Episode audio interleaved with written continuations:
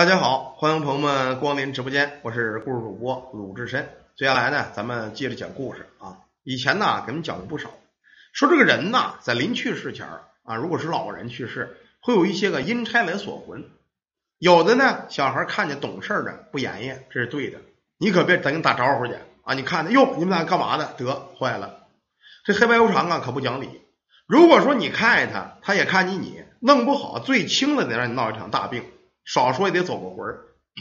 下边咱们讲这么一个村里的事儿。这村子呀，人并不多，一个村呢也就三五十户人家，算是一个小山村。村里呢也没什么有钱，而且连条正道的马路都没有。一般呢，农村人在种完了地之后，晚上呢，嗯，科技不那么发达那会儿，就是基本上七八点钟也就睡了觉了。然而呢，祖上还传一个习惯，由于晚上村里没有路灯，出门呢接个手啊或者嘛的呀。都是拿这么一个小手电子啊，家用电器嘛。赵本山讲话的手电家用电器。这小孩呢，他们村就是这样，出村的道就一条，也就是那么两三米宽，两边啊全是蒿草。平时白天还好，晚上呢没人出村，因为那道不好走。当天晚上啊，凌晨一点多，这时候人们早就正常都睡了。可是呢，他们村呢在白天出了事儿，出什么事儿啊？小孩他们家有一个邻居叫陈大白，这个陈大白呀六十好几了。白天上山打柴去，结果呀，一不小心从山上给滚下来了。那家摔的万幸啊，都散了，浑身多处粉碎性骨折。由于当时村里没有什么大医院，就一个土郎中，只懂简单的治疗。他儿子呢没办法，把他爸爸呢带在土郎中这儿，就是简单进行了包扎啊，给擦了点止疼水就得了。能不能活呢，也看造化。当天晚上在一点多的时候，这时候呢，小孩正睡着觉呢，就听门口外头啊有人说话。但是这话听不懂，叽里呱啦的，好像个外语一样。小孩呢趴着床头就往外看，跟他爸爸就说：“爸，你看他门口好像来人了。”他爸呢也起身趴床往上看，听了半天呢，好像是有音儿，但确实是听不懂说什么。原本他爸想上外看看去，但是他妈给他爸拽住了，说：“你别去，你怎么什么玩意儿都好奇呀？”哎，他爸说：“没事儿，嗯，门口没准来人找错了家了呢。”说罢，拿着个手电跟小孩啊就往外照去了。当时手电一照，正照的隔壁这个姓陈这大败家，这一照啊，是他们家门口说话的。可照完之后，没把俩人给吓死。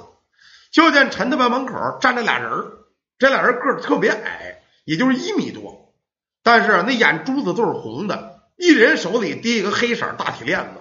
手电一照，这俩人咕隆把脑袋可就扭昏了，正盯着他们爷俩。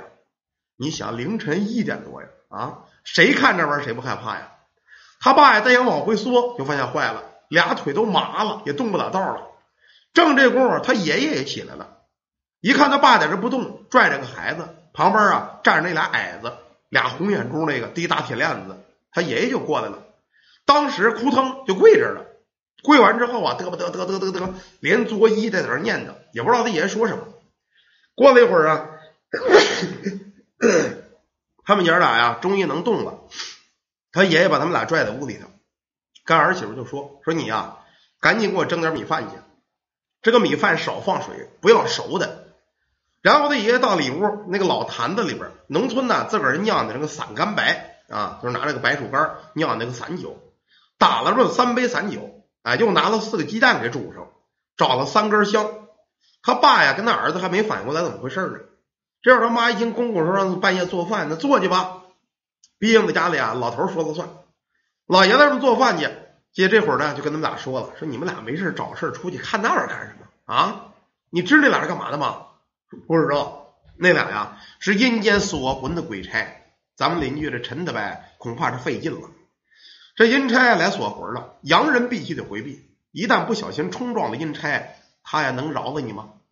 刚才呀，我已经求了他们了啊！一会儿咱们做的饭是给阴差吃的。”如果你不给他准备饭菜，到时候啊，他会有脏东西缠着你，让咱们家永无宁日。没有十几分钟，他这个儿媳妇做饭也快，反正是夹肉饭，不用蒸熟了。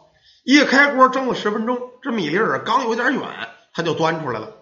老爷子拿俩碗，在这米粒儿咵啦蒯了一碗，用手这么一压，这碗就平了。然后到了门口，把这大门给打开，库嚓一下，这碗里啊，这夹肉饭就扣地下了。然后又拿过一碗呢，库嚓又扣地下了。把这三杯酒也给倒好了，哎，鸡蛋呢煮熟了，扒了皮儿，往地这么一蹲，蹲了一拉溜，四个鸡蛋，然后点了三根香，在在这门口去。时间不大呢，他爷爷就说：“你们呢，这回可别出去了啊，在屋里待着，他们是不会进屋的。一会儿顺着味儿就来吃东西了。因为小孩呢，跟他妈呢本身胆儿也小，哎，也不想出去，就是他爸爸非嫌蛋疼，非要上门口看去。时间不大呀，就见门口呜起两股子旋风，这两股子旋风就围这个香头啊，可就转开圈了，一会儿转圈，一会儿转圈，就跟那香头烧的越来越快。他爷爷说：“你们赶紧回避啊！现在这俩鬼差应该来吃饭来了。时间不大，就听门口吧唧吧唧吧唧吧唧吧唧，哎呦，就跟人吃米饭喝粥一样，稀里呼噜的。然后别人看不见，这小孩可看得见。扒着窗缝往外看，就见刚才陈德白门口那俩小矮子，红眼珠那个，到他们家门口了，在这蹲着，手里拿着鸡蛋，咵咵咵，哎，这手蒯着米饭，还在这吃呢，一边吃啊一边闻香头子，哎哎。”哎，在这闻的可上劲了。眼见这香烧了一大半了，他们家老爷子又出去了，到门口咕噔跪这儿了。二位鬼差大人万福，小孩子不懂事冒犯了二位大人，还望大人不要见怪。呃，这饭呢是给二位大人准备的一点贡品，大人呐倒头来倒头去，吃完了吧，咱们好办事儿。这鬼差仿佛听懂他爷爷说话了，一边吃啊一边人点头。大概啊这一家子人呢谁也睡不着了。溜溜的鬼差吃饭就吃了一个多小时，都快三点来钟了。这俩鬼差呢才走了，很快就站在这陈德白门口了。老爷子说：“他行了，这俩鬼差呀，终于走了。估计你这陈德白呀，恐怕是不行了啊！你们呐，听着吧，早晨啊就该有哭音了。